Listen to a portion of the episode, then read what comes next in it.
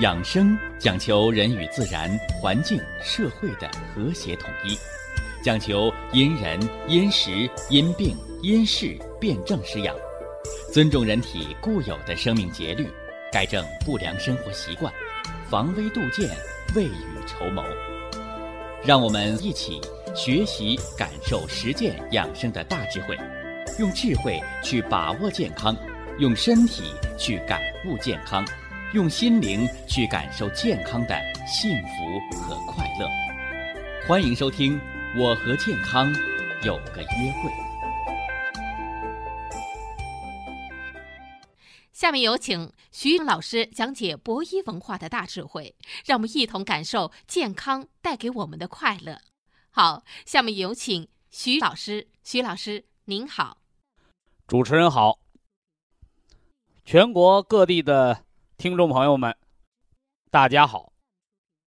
上回啊，咱们给大家说到了有形之肝和无形之肝，它都是人体的生命的银行。有形之肝指的是肝脏的这个器官，它为什么是人体的银行啊？哎，因为有胰岛素，把人体多余的糖转换为糖原儿储存在肝脏。那么，当人体啊没吃饭或者饿得慌的时候，能量不足的时候，糖原儿就释放出来，分解成为葡萄糖，直接为身体供能。哎，这是西医认为的有形之肝。太老百姓的话，就这疙瘩，就这块儿，是不是？看得见、摸得着，啊，开开刀能嘎得出来的啊。那么，何为中医无形之肝呢？中医啊，不叫肝，它叫肝脏。那这个“脏”字怎么写呀？它不是肉月旁的这个“脏”。大家注意啊，文以载道，中国的文字。它不光是记载了历史，它还承载着很多的知识和道理。你看，肉月旁这个脏，它就注重其形。那么中医脏腑，它的这个内脏是西脏的脏，也就是小孩捉迷藏的这个肠字。所以中医脏腑，它不是一个零件儿。它是整个一个有形加无形的系统，我们不能光说它无形，你凭空想象出来那不对。你这面肝器官受损、衰竭、硬化、纤维化，你实际上那面你整个肝的脏腑系统，它也受到了破坏。所以脏腑系统啊，它是一个有形和无形的结合，也就是说。有形的是零件结构，无形的是功能运转，包括它藏的那个神，啊，将来我会给大家讲这个神啊，这个神和神仙鬼怪的神不一样。那何为肝的脏腑系统呢？这还要从它的功能说起。我们上两档节目讲了一句，肝藏血，我们这回明白了。啊，为什么掉头发？哎，是肝脏受损的一个标志。啊，有的人是产后血虚，生完孩子之后血虚掉头发；有的人是神经衰弱，老睡不着觉掉头发；还有那个肿瘤的病患者，放疗、化疗掉头发，没办法啊，剃成光头了，是吧？因为你不剃，它也掉的这一块那一块。还有呢，严重的那个焦虑症，是吧？民间呢俗称那个“鬼剃头”，西医呢叫斑秃，中医呢叫肝脏的惊风。哎，这么多掉头发的症状，其实根呢都在肝上，啊，根呢都在肝上，因为肝藏血，发为血之余也，是吧？气血在体内流动，流到末梢，变成了毛发，是吧？所以气血旺盛的地方，毛发就浓密，是吧？这回我们明白了哦，啊，为什么头上长头发？因为脑供血是全身供血的滴，是不是啊？哦，那为什么青春期人呢还要长相应的体毛？啊，因为冲任调和，人具备了传种接代的能力。那孩子有毛啊，哦，腋下，哎，所有毛发浓密的地方气血足。所以外国人他为什么冬天不穿棉裤？他不冷。中国人冬天不穿棉裤就得冻出关节炎来，因为人家身上那个皮肤上长的毛多，哎，毛发浓密，他皮肤上的气血就足。换而言之来讲，他肺的防御的能力就足。所以人家冬天不穿棉裤，你不用羡慕人家，你身上毛少，你得穿。所以人家可以。每天早晨洗一遍澡，晚上洗一遍澡，不洗澡，身上那个出羊膻味儿。因为什么呢？那是代谢。反过来，你东方人，你皮肤白净的，你一天洗两遍澡，早晚洗出肺结核，把肺的免疫力给破坏掉了。所以生活当中处处都是养生的文化，你甭钻牛角尖儿，你只要把这文化。看破了，弄通了，一通百通，哎，这是人的毛发和肝血的关系，和肝脏的关系。所以呀，你是抹药膏治标呢，你还是内调脏腑治本呢？你还是改掉错误的生活行为方式，别熬夜啦，别焦虑啦。是不是啊？吃点保肝的、抵抗化疗药物副作用的保健品，正本还需清源也。哎，这是整个肝脏系统它内藏的功能之一啊！你看，刚说一个肝藏血，哎，这是把前段的节目总结了。接下来是吧？肝藏血干什么的？哎，主人一身之筋，主一身之曲直，是不是？哎，又是两句话。这两句话我争取用三天时间给大家伙说明白了。你要是高十年前的节目，我一天就给你说明白。说博弈论坛这节目怎么做的越来越久，怎么说话还变得越来越磨叽了呢？不是的，蜻蜓点水和入木三分，那个深度和广度是完全不一样的。哎，所以十年前你听博弈文化，你是只要了解这个体系就够了；而十年后的今天，我们学博弈文化，哎，我们要学会入木三分。学习文化精髓呀，那么今天我来给大家说说这个“金”字，啊，这个“金”字，橡皮筋儿的“筋儿”，大家把这个“金”字写到本子上。我们不说繁体字啊，我们就说现在的简化字啊，很形象。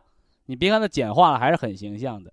竹字头，哎，就金是有弹性的，是吧？古代人做弓箭，啊，用什么？用竹子，为什么？竹子有弹性，把它掰弯了，它还能抻直，所以才能把这箭射出去。所以竹字头就告诉我们，这金呢，它应该是柔软有弹性的，是吧？那下面这两个字呢，一个是肉月旁，一个是力量的力，哎，这就告诉我们筋，首先呢，它是肉。第二呢，它是有力量的肉。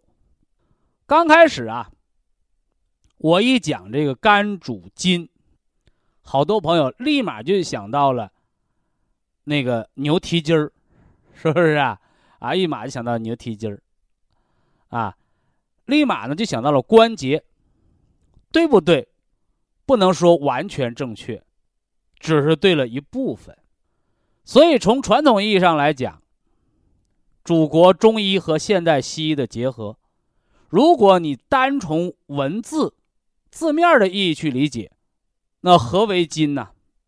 哎，就是我们西方医学解剖学上说的节气组织。啊，结缔组织，我们的肌腱，我们的韧带，是吧？包括我们脚上的足弓，这些有弹性的哦，还有软骨，是吧？它都应该叫筋也，是吧？那是不是肝脏就管这些肌腱、韧带和提筋儿呢？啊，非也，因为你看到了“筋”这个字。有力量的肉，有弹性的肉，皆为筋也。所以在这儿，请大家做记录。我们身体上的所有的肌肉，也应该称之为我们的筋。所以呀，腰肌劳损，我给他内调于肝脏，吃补养肝脏的保健品。道理就在这儿呢，所以那个低血压的人，我给他喝人参五味子酒的同时，我给他吃补养肝脏的保健品。什么原因？你看到的肌肉不光是大腿上有、胳膊上有、腰背上有，别忘了我们的心脏、心肌。心脏能收缩，能舒张。作为人体生命的发动机，它是生命的能量的源泉，它的收缩舒张，也就叫曲直，有力量的肉即为筋也。所以，延续《黄帝内经》当中的养生文化，“肝为心之母，何也？”就是因为肝主筋呐，而你这个心脏，它就是一块肌肉。对吧？有力量的肉，有弹性的肉，皆为筋。说那好了，心脏是块筋，那血管呢？还是说现在医学的组织胚胎学、组织学讲是吧？血管平滑肌，胃肠平滑肌，是吧？啊，你吃东西老便秘不通，你光知道吃泻药，最后泻药吃多了得腰椎间盘突出了。为什么呢？你胃肠蠕动不好。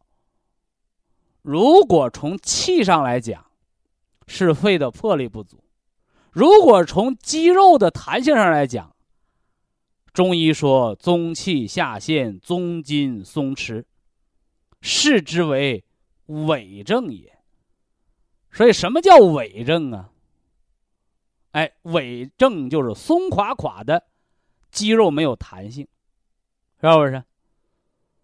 哎，所以肝血不足不能养筋，这一身的筋就会萎缩。所以我为什么反对老年人什么压腿啊、抻筋呢？因为本来老年人那个肝血就亏，你那筋就松，你还天天使劲拉伸它，你就会伤肝。所以反对老年人锻炼身体的道理就在这儿呢。包括跳广场舞，老年人要跳舒缓的，不要跳那个暴力的下腰的，会搞出腰椎间盘突出的。所以锻炼身体，锻炼身体。年轻人的锻炼是愈练愈强，老年人的锻炼是愈练愈残，是不是？所以年轻人我们要加强锻炼。它增强体质，老年人要减少锻炼，节制使用，你省的才是老本所以啊，两句话都给大家说清楚了。肝主人一身之筋，记住，所有的有弹性的、能屈能伸的、有力量的肉，皆为筋也。那么说得了，有力量的肉，有弹性的肉，肌肉、韧带、肌腱、血管、平滑肌、心脏，这些都是筋。我们整明白了。第二句话，肝主人一身之曲直，这个是不是就解释清楚了呢？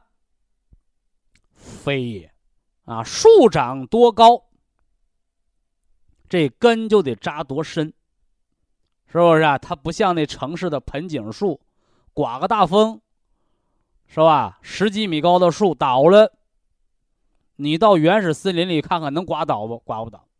为什么呢？哎，因为那栽的都是盆景树，树十几二十米高，根儿一米半米的深，所以那样的盆景树是经不起风雨的。我们人啊，我们经常听到有这样的新听众、新朋友，是吧？哎，我们家那哪个亲戚啊，肝硬化、肾衰竭，我说那是半条命啊！你看人家都不爱听实话。说，但是瞅着和正常人一样啊！你看，我说话更难听。我说那人死了还和睡着了一样呢，也跟正常人一样，但是心不跳了，血不流了，气儿不喘了，那是个死人。他能两样吗？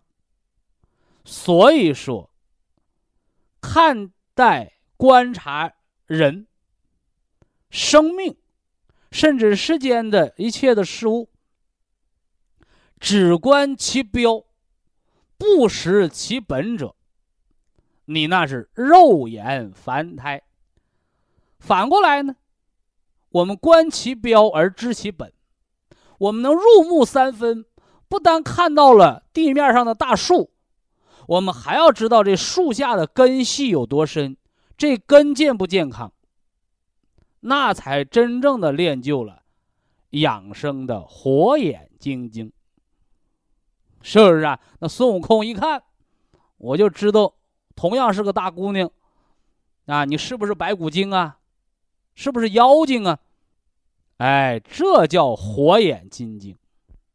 所以呀，养生也好，防病治病也罢，不要徒有其表，一定要深知其本，知道内在的脏腑功能，是不是？好。肝主人一身之筋，说明白了。肝主曲直，是不是有了肌肉这些弹性就叫曲直了呢？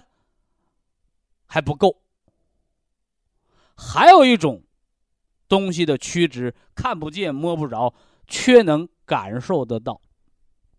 听到这儿，我们好多老听众立马就听懂了啊！徐老师，你说的我听懂了，你说的是脾气、生气，对不对？然也。啊，然也。所以呀，我们中医养生，它不是宠物医院，是不是啊？现在叫宠物医院，原来叫兽医。你给猫啊、狗啊、牛马呀治病，你能跟他谈心吗？你能给他讲喜怒哀乐、悲欢离合吗？他不懂。所以那叫对驴弹琴。但是给人治病。是吧？如果我们医生都变成了哑巴，来了就给你摸脉，摸完脉就给你开药，来了就给你开化验单，化验完了就给你开药，不问疾病成因的前因后果，不嘱咐你回家如何调养生息。你说那我们医生是不是和宠物医院里边的那个大夫是一样了，对不对？所以人非兽也，啊，人有人语，人有人情，人有人的文化。所以呀，中医养生不但要学脏腑器官的结构，我们还要学人的神。哎，刚才我们讲了这神，那肝主的这个神是什么呢？肝主怒也，是不是啊？怒啊！所以呀，有的人说，我们家谁谁谁就脾气不好，沾火就着，就这样的人，你就要给他泄一泄肝火，是不是？啊吃什么？哦，给他吃姜黄，因为姜黄里边有什么？有决明子，有青皮，有丹参，是吧？清泻肝火，说明你肝里边有实火，就要疏通它。那还有的人呢，还说这人呢脾气不好啊，脾气好，是吧？三棍子打不出个屁来，啊，从来不生气，后来得高血压病了。他真的脾气好吗？他是暗气暗憋，甚至他连发火的能力都没有。呃，这样的人肝为虚也，是吧？主国中医说。实则泻之，虚则补之。实为病邪所食，就是有毒了，化毒。我们吃姜黄，啊，那补虚呢？补虚，我们吃，我们吃的是天麻、安泰。这天麻是吧？萝卜麻，啊，酸枣仁。这是干什么的？是补虚的。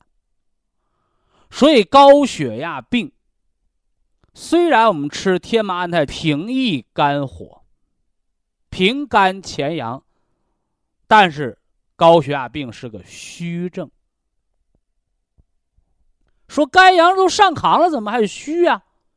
是肝血虚，你肝内生了虚火，而非实火也。是不是？所以高血压怎么来的？啊，高血压是熬夜、过度饮酒、焦虑、缺乏运动，所以你那个肝血消耗的太多。肝血消耗太多，肝血不够用，这个跷跷板这个阴阳平衡就被破坏了，那肝的阳气就升起来了，叫肝阳上亢。有的人不懂啊，肝血不足，肝的阳气上亢了，你还给他泻肝火，结果又消耗了更多的肝血。所以高血压不应该用补，不应该用泻法，应该用滋阴的方法，而绝非泻火的方法。所以这回大家明白了哦，原来我们还问呢，啊，天麻安泰保健功能。高血压病人群、失眠的人群，哎呀，我低血压能不能吃啊？你只要肝虚就能吃，肝血不足吃天麻，补了肝血就会平抑了肝阳。啊，所以这是中医的辩证，是吧？那还有啊，那我高血压有，是吧？我心脏不好。那还有低血压的，心脏严重的不好，心脏都心衰了。养肝三件宝，姜黄泻的是肝脏的实症，肝毒，是吧？天麻补的是肝血，补的是肝脏的血虚，啊。那么还有一个肝脏的宝贝，它就是我们的什么呢？铁皮石斛。铁皮石斛养的是肝神。哎，好多人我爱生气，爱生气，你吃铁皮石斛。说那个不是养心脏的，没错啊。啊，心肝肺同补，气血两亏型的心脏病。哎，所以这是肝脏的三件宝啊，肝脏三宝：铁皮石斛，啊，天麻、姜黄，有补有泻，还有养神的。哎，各为其功啊，各为其功。以下是广告时间。博一堂温馨提示：保健品只能起到保健作用，辅助调养，保健品不能代替药物。药物不能当做保健品长期误服。肝主人一身之筋，右主人一身之曲直。一为形也，二为神也。形神兼备，这是中医养生文化的精妙。何为形啊？哎，我们在身体里找所有啊有弹性的，我们的韧带呀、关节呀、肌腱呐、头发丝儿啊、手指盖儿啊，哦，有弹性的，还得是。有力量的肉，哎，这个就是我们肝脏所管。所以呀，肝主人一身之筋，不单单是我们韧带、腰椎间盘、关节，我们一身的肌肉的力量、血管的紧张度、心脏的波动力量。包括那个心肌劳损、腰肌劳损，皆为肝血亏虚、肝不养筋所致，视之为形也。形就是存在的在那儿东西，啊，看得见、摸得着，是吧？那么肝主人一身之曲直，不光是管着这些筋的弹性。它又主着人的神的弹性。那么肝主的神是什么呢？是怒也。有的人说了，那得了，我们就一辈子别发脾气了。非也。圣人教导我们说呀：“人非圣贤，孰能无过？”是不是？孔老夫子生气了还骂人呢。所以人呢，都是有。情志的，你说你不生气那是不可能的。人生之事十之八九有不顺心的，哪有不生气的？生气不是本事，啊，能够把这个气疏解开，那叫能耐。说不对呀，我们学心理学，我们学成功学，说那个。你有情绪，你能控制住，能压制住是本事啊。生了气不发，那体内就受伤了，就形成了淤血。久瘀必结，结而成瘤，瘤大为癌也，或者叫恶变为癌也。你生了气，发了脾气，吵了架，朋友断交了，亲戚呢关系不好了，哎呦，你认为这个伤害太大了，那我忍了吧。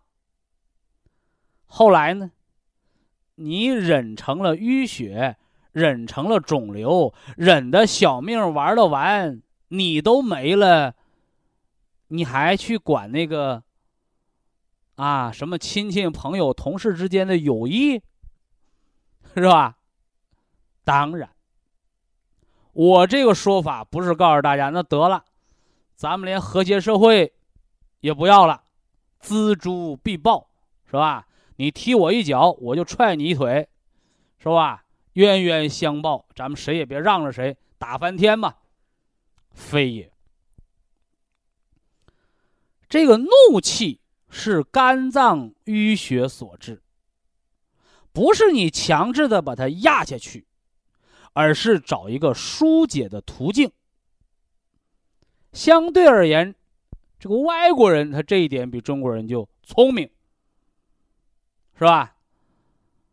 他不藏着不掖着，是吧？有的人说外国人很直率，他看不上你，他很生气，他就把老板给炒鱿鱼。我不吃你那个窝囊气，是不是啊？哎。你是个奸诈的商人，我还给你服务，我不能跟你同流合污，咱拜拜了您嘞，是吧？相对而言，我们好多中国人就缺乏这样的正义感，缺乏这样的勇气。哎，反过来呢他说那个外国人呢太木讷，中国人呢太机灵，那到后来呢，木讷的人，他心里不藏事儿，他不得病。就那聪明人呐，就那个心机重的人呐，就那个老好人、八面玲珑的人呐，结果闹了一身的病。啊，到最后，你说谁聪明谁傻？哎，所以到头来应了中国人老祖宗的那句话：“善恶终有报。”这个善和恶，不光是你对别人做坏事、做好事儿，关键我们扪心自问：我们对得起我们自己吗？是不是？你对你自己做了多少坏事儿？是不是？哎，我们都讲啊，人要讲道德，不要对别人做坏事。你对你自己多了做了多少坏事？是不是？哎，这个也是要生病的。所以呀，肝主曲直是昨天讲的，今天还要讲一讲。肝还主着人的调达，哎，不抽筋儿，啊，不长筋包，不长瘤子，不长结节，这些都是要看你的肝血是不是调达着的。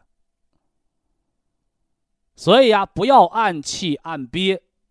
要适当的找一个发泄的手段，找一个发泄的方法，是吧？你不能和领导吵架，你总可以回到家里关上门，对着卫生间的镜子吵架吧？是不是？你生气了不能跟人家打架，你回家，冲你家的那个床垫子、沙发呀，你踢两脚，总没问题吧？是不是？哎，所以这是智慧的中国人。啊，所以那暗气暗憋的，那个不是智慧，是愚蠢。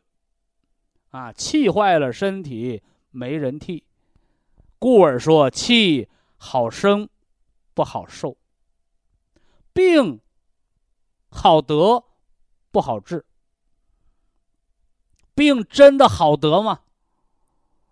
你不懂的人认为好得，稀里糊涂就得病了。等到我们。学会了养生知识、养生文化，哦，我们才真正的发现，原来想得个病啊，真难；想得个恶性疾病更难。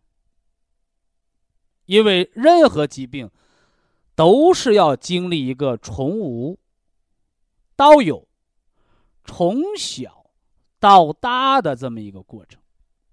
所以大家要明确这一点，是吧？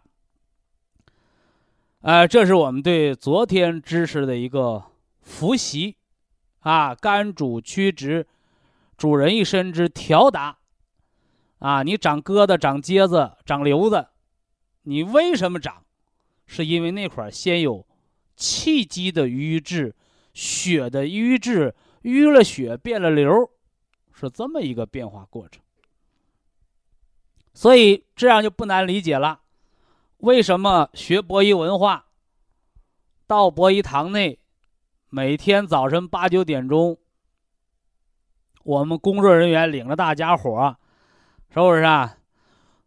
斜推肋条，敲打两腿，拍到膝下，还要搓腰，还要扩胸展背，这养生六式干啥呢？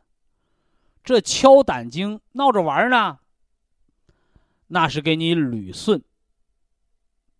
就像我们家里养闺女的，有女孩的都知道，早晨上学前得给孩子、给闺女梳梳头，是吧？那头发不梳，那头发就打结了，是不是？哎，其实啊，我们做养生六式，就是在给我们的五脏六腑啊梳理一下经络。经络也是要梳理的，啊，睡觉前梳理一遍，啊，我们泡泡脚，梳梳头，推推任脉，是吧？我们白天呢也要梳理的，是吧？撞撞大树，敲敲胆经，是吧？没病防病，有了病要加强调理，啊，内调与外调的结合，啊。那今天呢，我们接着来说这个肝脏，是吧？春天了，五行属木，肝亦属木，所以《黄帝内经》上说：“春三月，此谓发陈，啊，披发缓行，广步于庭。”你看，就这么几句话，就把肝脏最喜欢的事儿说出来了。披发，是吧？说那小孩啊，你别提早把他头发给他扎上。啊，有的孩子把头发扎上了，他疼，他哭，扎小辫儿他哭。春天别扎头发，孩子小别扎头发，为什么呢？你把那头发拢得太紧，那头皮啊，他精神他就紧。头皮的精神紧，你那督脉和任脉它就不通，脑络它就烦躁。举个最简单的例子，你说你睡觉的时候人薅你头发，你舒服吗？一个道理。所以叫披发缓行。你看，肝是主怒的，肝是主怒的，但是是不是肝脏就喜欢怒啊？非也。肝是人的将军之官，是不是大将军就得一瞪眼睛就杀人呢？不是。你是不是个好将军，它取决于你有没有战斗力，而绝对不是你有没有脾气，是不是？有战斗力、有战斗力量的常胜将军，那是好将军。你天天打败仗，没事发脾气，那不是好将军。所以肝脏的将军之官，是吧？他就让我们少发脾气。你肝调达了，你心情就好。你做事儿呢，他就不着急。所以呀，我们的性格。取决于我们的内脏的状态。反过来呢，我们养成了什么样的性格、情志特点，它又反过来作用于我们的内脏。这个循环可以是良性的。当得了病之后，这个循环就变成了恶性的。你看啊。肝气调达的人，他做事儿啊，干净利索，不着急，不拖拉。那么肝气郁结的人，他做事儿着急，风风火火，越着急，脾气越大，脾气越大越着急，恶性循环。肝阳上岗得高血压吧，是不是？那反过来呢？啊，你那肝呢，松垮垮的。啊，你做什么事儿拖拉，是吧？哎呀，我就见不得这样拖拉的人。那叫刚才说那个魄力不足，叫三棍子打不出个屁啊。那这肝气拖拉呢，叫一锥子扎去不冒血。这都是北方俗话啊，俗有俗的道理啊，这俗话里透着大道理呢。为什么一锥子扎就不冒血呀？缺血呀，是不是？啊肝血不足，所以说你锥子扎它不出血。哎，无形当中就反映出了这人呢太肉。俗语叫“肉年蛆”，北方话叫“磨叽”。哎呀，做一个事情啊，你比如说出去上班吧，是吧？人家都到楼下了。他衣服还没穿完呢，啊，这样的人非常的，我个人观点啊，非常的讨厌。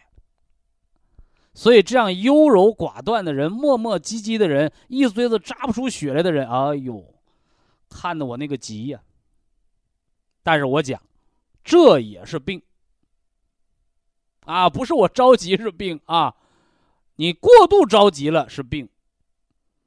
是吧？但是你实在太不着急了，那也是病，说明那肝松垮垮的。啊，叫肝阳不足。松垮垮的人，那筋它也是松垮垮的，是不是？肌肉紧张不起来，经常呢闪腰、岔气儿、崴脚脖子，没事还得个腰椎间盘突出，动不动还脱肛、胃下垂，为什么呢？肝血不足，肝气也不足，肝的气血都亏，所以这样的人应该补点天麻。补点人参五味子酒，早晨早起点床，补点阳气，不然长此下去，是吧？腰椎间盘突出、胃下垂、肾下垂这些我不说了，低血压、脑萎缩、老年痴呆，甚至于心衰。你看，你全身肌肉松垮垮，你心脏也无力啊。心脏无力不就心衰吗？是不是？哎，所以啊，中医中医不是中国的大夫叫中医，而是懂得天人合一、阴阳平和、中庸之道的医生。我们把它称之为。中医啊，这里把肝脏的虚和瘀给大家都讲清了。肝有瘀的时候，要梳理它啊；肝有亏虚的时候，要补益它。所以，肝主人一身之取之。肝喜调达，什么叫调达？就是非常理顺，哎，该干嘛的时候干嘛，是吧？那么，我们上回给大家讲了肝主筋，理解了浑身有力量的肉皆为筋也。那么在这儿我们就播一个小插曲：脾主肉，是吧？你把所有有力量的肉都变成了筋，那脾就不高兴了。那我管啥呀？是不是啊？我就管下剩那些那堆柏油啦，就那些脂肪是我的啦，是吧？甚至现在社会视脂肪为垃圾呀，是吧？那么在这儿要说清楚，鸡。和肉，它同行一体，是不是？我们浑身的肌肉的丰满与否，它还是由脾脏所管的。所以五脏不分家，在这儿又要解释两个字儿：肌和肉。肌是有力量的肉，肉是放松了的肌。我们全身血肉之躯，它都是肉啊，对不对？那这个呢，皆由脾脏所主。脾主肉，不是脾管着身上的肥肉，我们身上的肥肉、瘦肉。是吧？我们身上的皮肤，我们骨头，这个有形之物皆为肉也。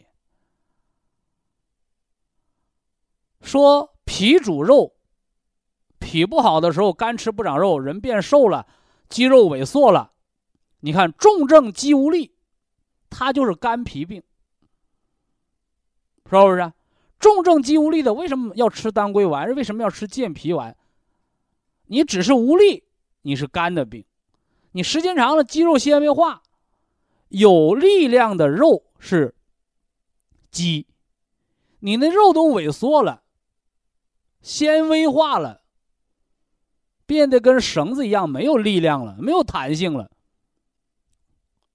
你那个就是肝血受损，肉的形体也破坏了，没法放松了，脾也受损。所以呀。五脏所主，心主血脉，肝主筋，脾主肉，肾主骨，肺主人一身之皮毛。这个主管，他不是小孩上学。在课桌上哗画一条线，这叫界啊！你不行过界，我也不行过界。他不是的。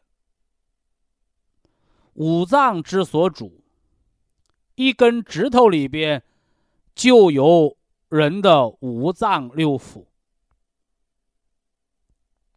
一个手指头就含着心肝脾肺肾的所主。啊，这个我十几年前给大家讲过。那何况我们的一条腿，是不是啊？何况我们整个身体呢？你中有我，我中有你，高下不相慕，各司其职。哎，这是人体的智慧。所以春三月养生，披发，别把头发扎紧了。好多人就认为。我把头发散开就得了，其实还告诉你，穿宽松肥大的衣服。你看，你学习中医，你要明白，老中医说话话里有话。哎，你别光理解表面的意思。披发把头发披散开，你就要穿一个肥大宽松的衣服，别穿那个塑身衣，别穿那个紧身衣。是不是？别穿小鞋，就是你把全身的肌肉、关节都给它放松开，让肝血能过去。那为什么要缓行啊？是吧？你看中医，中国古代文字“行”是走的意思，“走”是跑的意思，是吧？缓行就是迈开大步。哎，你看后面说了，叫广步于庭，是吧？叫踏春，在庭院里啊，在田野间呢，迈着大步去走。为什么要迈着大步啊？叫舒筋。我咋不说你压腿呢？那叫抻筋。所以，中老年朋友最有益的生活养生手段是走路。穿宽松的衣服、运动鞋，迈开大步，心情愉悦的去走路，这是最好的养肝的方式。但是我说的是健康人，啊，正好有个腰椎间盘突出的，说那不行啊，我后腰勒着护腰呢，我一松腰我塌腰了，你让他不勒护腰行吗？不行。所以腰托的怎么锻炼呢？胃下垂、肾下垂的怎么锻炼？这块听清了啊！走路是健康人最好的运动方式。而我博弈文化告诉大家，你那些肝不好的、筋松的、病人心衰的，爬行，像婴儿般，是不是啊？三翻六坐，七爬九走。七个月会爬，九个月、十个月，那就能扶着墙走，是吧？哎，这叫反骨，也叫反祖。说越活越回旋嘛，没错啊，是吧？小孩是个成长的过程，老人是个衰老倒退的过程，就这么回事走不动了，歇歇呗，对不对？所以，请大家做记录啊。腰椎间盘突出、胃下垂、肾下垂、中风后遗症、心衰、严重的身体衰弱的病人，是吧？平躺在床上蹬自行车，或者是翻过身来练翻身，再一或者用膝盖和手拄在床上抬起头来，学着孩子一样在床上爬行。一天爬个十分钟、八分钟的是吧？爬行是病人最好的运动方式，尤其是颈腰椎疾病，是吧？你看那哺乳动物四脚着地儿走的，它怎么不得颈椎病啊？那动物园的猴子现在也是两脚着地，天天搁那抻着脖子让游人要东西，他也都得颈椎病了，是吧？所以哺乳动物啊，那个脊椎它是平行于地面的，你竖起来就要得颈椎病。所以竖的久了，爬一爬，哎，这叫自然捋顺。呃，当然了，我们的腰椎摆腿复位操、伏羲八卦台暖腰暖命门，啊，好了啊，呃，今天呢，关于肝脏的养生知识，我们就给大家先说这么多。下来宝贵时间，给大家开热线。非常感谢徐正邦老师的精彩讲解，听众朋友们。我们店内的服务热线零五幺二六七五七六七三七和零五幺二六七五七六七三六已经全线为您开通，随时欢迎您的垂询与拨打。客服微信号二八二六七九一四九零，微信公众号搜索“苏州博一堂健康管理中心”。下面有请打通热线的朋友。这位朋友您好，这位朋友您好啊，喂，啊您好，徐老师好，请讲。我是北京朝阳区的，今年七十八岁听众啊，哎，今年七十八岁，七十八了。我是您老学生了，我听课听了三年多，吃保健品吃了两年多吧。嗯，老用户了啊。嗯，因为我吃完这些，经过这几年的调整啊，原来我是血压偏低的。呃，高压是一百，低压六十。经过这几年的调整，我血压，我跟您说喜事儿，我血压现在基本上是在八十左右上，高压在一百三、一百二都在这到这个八十一百二三多久了？呃，有这有将近一年多了。那您就得不了脑萎缩了。呃，这是一个血压。嗯。我还有那个主要的腿跟腰，腿腰呢。这个那个右腿啊，右腿是凉，坑，右腿，呃，左腿呀是麻疼。这个医院说我是腰间盘突出，对，我大夫说对了。呃，对我听听看了嘛，我这他医院跟我说就做手术，我听听话我不做，他要非要做。我能走能撂，你给我做完了，我走不了 怎么整？哎，回来完了以后，我听听说，我做完我走不了，他走我更糟糕了，我没做。那可不。现在我经过您给我调整以后啊。我现在那个骑自行车呀，我骑自行车慢慢能够蹬了，原来蹬不了，没劲。这是一个躺在床上做那个空蹬自行车的运动。哦，我这个叫功能恢复法。哦，我按您做就我。另外呢，就是离那个大树，嗯，或者离那个门框，嗯，一脚到一脚半那么远的距离，嗯，完了人，嗯，双腿岔开，与肩同宽，嗯。哎，把两手啊前轻举，以后背撞大树。嗯，哎，这都能恢复你腰椎的我我天天做，我按您的三大基石做的。哎，对。嗯，完了以后我还每天爬，呃，每天这个摆腿操。啊，对。嗯，三大基石我天天做着。哎。嗯，三大基石我也做着，还有抻三式我都做了。好啊。经过这一番调整，您给我调整，我有所进步了。哎，这个腿不像原来那一点劲都没有。它疼和麻要是没消失，嗯，你那个杜仲骨髓补，吃它六粒。哦。疼和麻都消失掉了。嗯嗯。就是有点力道不够。嗯。你骨髓补杜仲骨髓补胶囊就减到四粒。哦哦。就按这个配比方案吃就成。哦哦哦，我跟您说一下，我我现在啊调整以后啊。呃，我想请您给我呃有难处，现在还有难处是吧？就是腿疼，还腿那个疼，腰也有点疼。我还腿里侧抽筋，是您原来说那个上厕所困难极了。哎，您说那都说我了，就按刚说那个方案。嗯嗯，您说一下，说一遍。你那个腿疼，嗯，它不是腿的病，嗯，对，是腰椎压迫，对。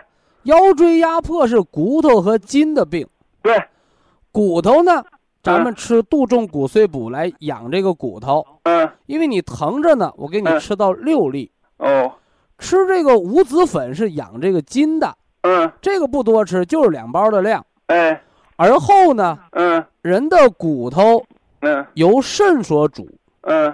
人的筋呢、嗯。关节啊嗯。由肝所主，嗯。所以春三月嗯。合了这个季节，嗯。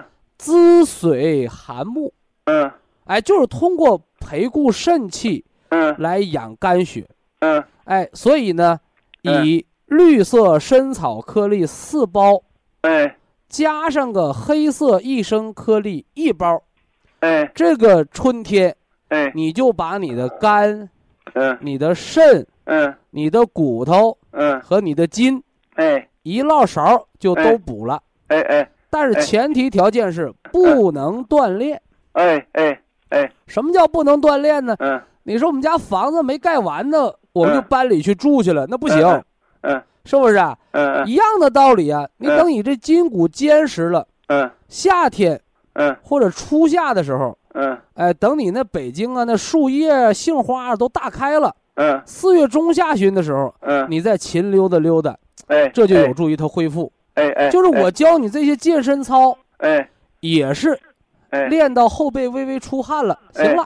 哎。啊，你不能说我为了快点好，我多练多累，那那那不助于恢复啊，不利于恢复。听您的。哎，行啊，就这方案就够用了哎啊。我跟你说，我老伴儿都，我简单跟您说，我老伴儿高血压，哦，呃，家里边儿高是一个高血压，一个低血压，哎，你是低血压，完你老伴儿是高血压。高血压他高的时候到二百，呃，低压是六十，平常就一百五六，高压七十，就这哦么状态。就是那个低压是老老老在界限值底下，哎，完了就你那高压跟放风筝似的，对对一会儿两百，一会儿一百五六的，他差大。所以这个一定要检查颈椎的那个椎动脉。哦，哎哦，颈椎椎动脉的狭窄，哦哦你这个不是老高血压病，知道吧？哦哦哦你要是老高血压病，哎，高到一百八就快中风了。哦哦所以哦椎动脉狭窄哦叫雷声大雨点小。哦哦哦，虽然你那个高压高到两百，但是嗯没中风啊。嗯嗯，对你只，要一注意休息，它不用增加加药，那高压也就落回来了。哦，他有几年了？保护好颈椎啊，保护好颈椎。哦，你说怎么给他调一下？你老伴儿颈椎不好，你腰椎不好，哦，对，对，调节的方案啊，嗯给老伴儿这个，因为嗯他是高血压，嗯。他是高血压，嗯，所以呢，相对而言，他就是肾精不足了。哦哦。哎，你那个低血压，相对于而言就是肝血不足了。哦哦。把你这个方子倒过来，哦，你不是绿的四个，黑的一个吗？嗯把你老伴儿给他倒过来，嗯。它是黑色参草颗粒四个，嗯。完了绿色的一个，哦。这样的有助于血压平稳，有助于预防中风。哦哦。包括那 Q 十，哦哦，你老伴儿血压只要超过一百六了，嗯。你 Q 十嗯。给嗯，他吃到四个。哎好，你什么时候血压回到一百六以内了，嗯。心脏很舒坦了，嗯，你 Q 十给他恢复到两粒。哎哎。哎，要防中风，哎。一百八叫中风警戒线。哎哎。哎，你到那时候叫卧床静养了，酌情的调节降压药了啊！哎好，哎好。哎哎，我我谢谢老师啊，好了，谢谢谢谢老师，那祝二老就健健康康的哎啊！好，谢谢徐老师，好，谢谢好再见好啊好再见。好，非常感谢徐正邦老师，我们明天同一时间再会。听众朋友们，下面请您记好，苏州博一堂的地址是在人民路一千七百二十六号，服务热线零五幺二六七五七六七三六六七五七六七三七。客服微信号二八二六七九一四九零，微信公众号搜索“苏州博一堂健康管理中心”。好，非常感谢您的收听，我们明天同时间再会。